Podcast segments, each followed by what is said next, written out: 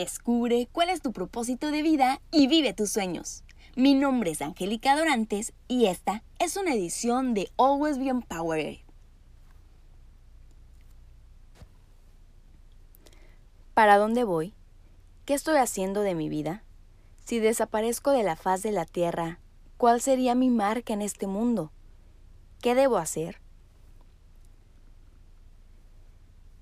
Si eres de los pocos que ha respondido a todas estas preguntas y felizmente lo dices a los cuatro vientos, pues bueno, me imagino que estás satisfecho con lo que has logrado y vas por un buen camino. Pero si no lograste responder a estas preguntas o tu respuesta no te ha dejado con un buen sabor de boca, creo que necesitas revalorar tu vida. No es tan difícil como suena y no, no todo está perdido.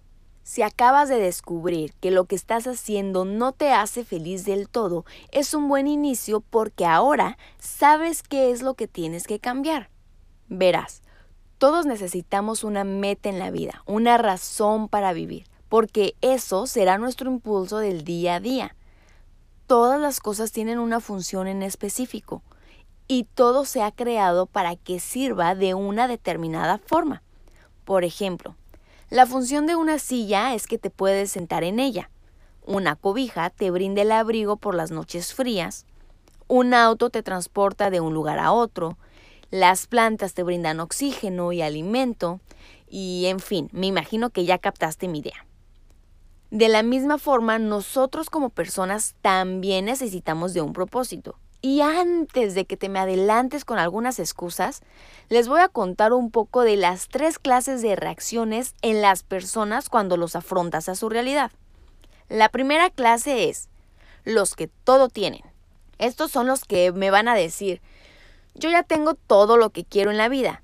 Tengo una buena familia, un gran empleo, estabilidad económica, mi vida social está genial, mi situación mental, espiritual y emocional está todo en orden y pues no, no necesito ese, ese propósito que me estás diciendo porque yo ya lo cumplí.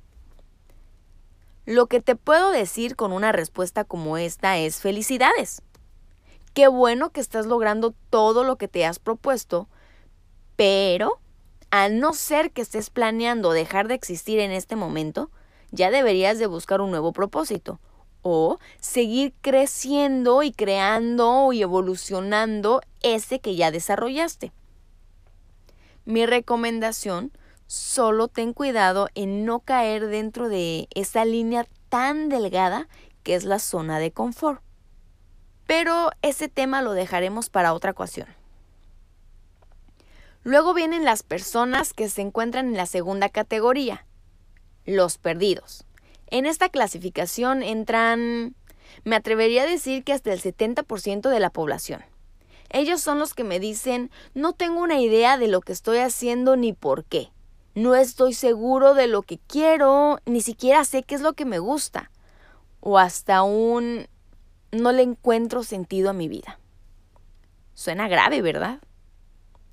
Pero la realidad es de que todas las personas hemos pasado en algún momento de nuestras vidas por esta etapa.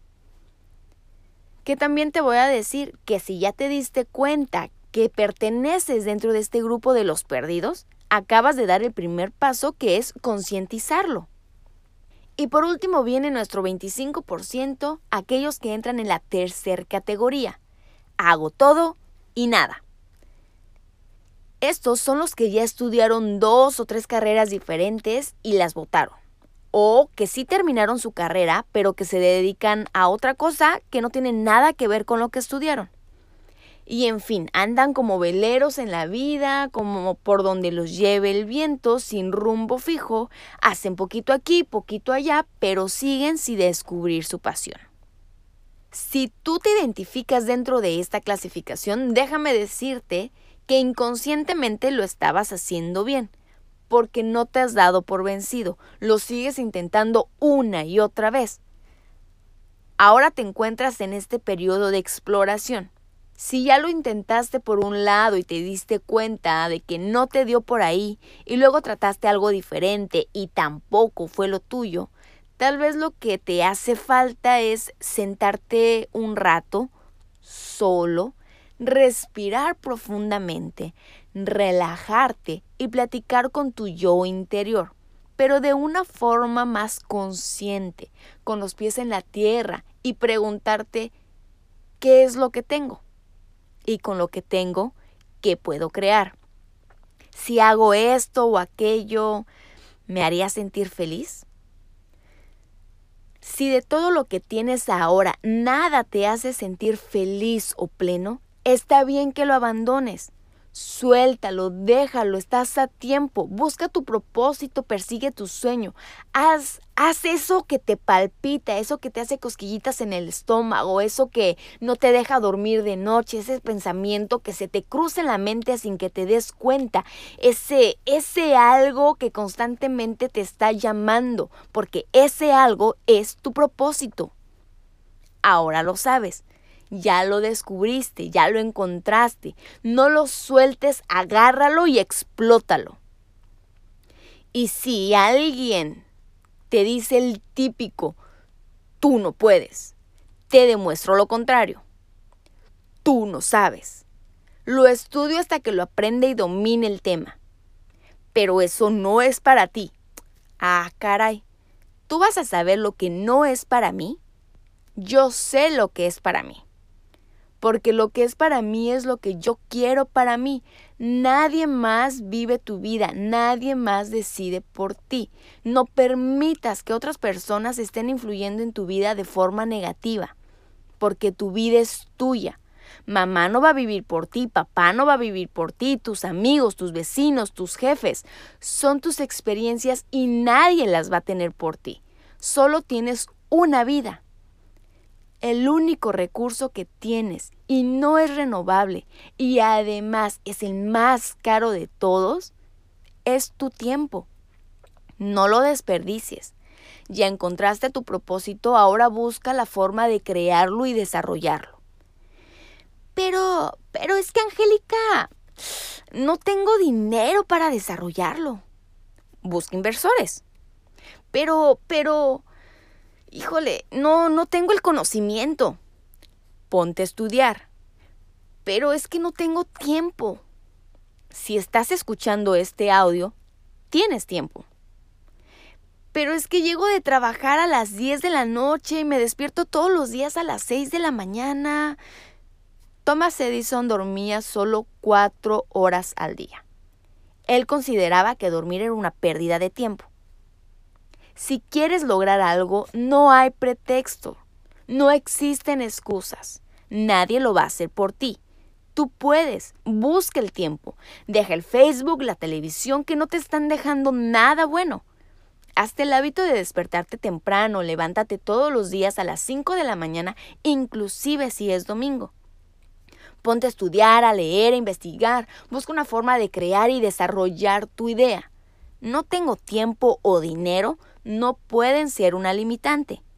Tú tienes lo más importante y lo más valioso que es la habilidad. Y con ella puedes hacer lo que tú te propongas. Una vez que ya sabes esto, desarrollalo. Está en ti, en nadie más. Nadie te va a ayudar, nadie te va a impulsar, nadie te va a agarrar de la manita y llevar todo el camino.